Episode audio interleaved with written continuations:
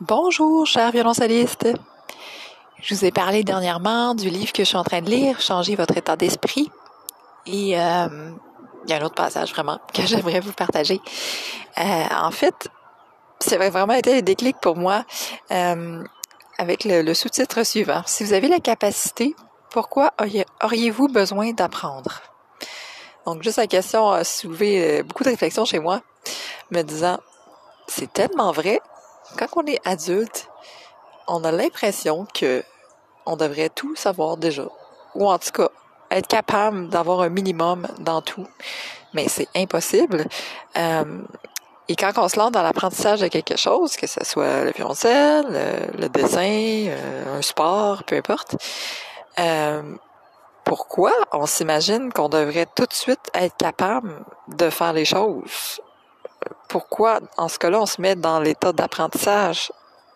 L'état d'apprentissage, est, comme ça le dit, c'est un état où on apprend. On ne sait pas encore faire les choses, où on n'a pas encore les connaissances, et on est en train de les apprendre.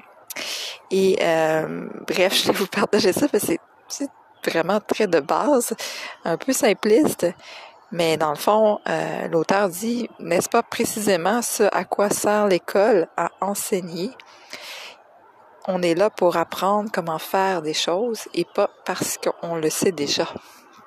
Alors, euh, voilà, je pense que ça s'applique encore une fois à l'apprentissage du violoncelle. Hein, donc, souvent on se dit, je devrais être capable de faire ça. Euh, quand ça fait seulement quelques semaines qu'on joue du violoncelle, ou même plusieurs années on est encore en apprentissage. Alors, euh, dites-vous ça la prochaine fois. vous avez choisi d'apprendre à jouer du violoncelle, mais vous êtes et vous allez l'être toute votre vie en apprentissage. Alors, il n'y a rien que vous êtes censé déjà savoir. Tout est en évolution. On apprend constamment. Alors voilà, à bientôt.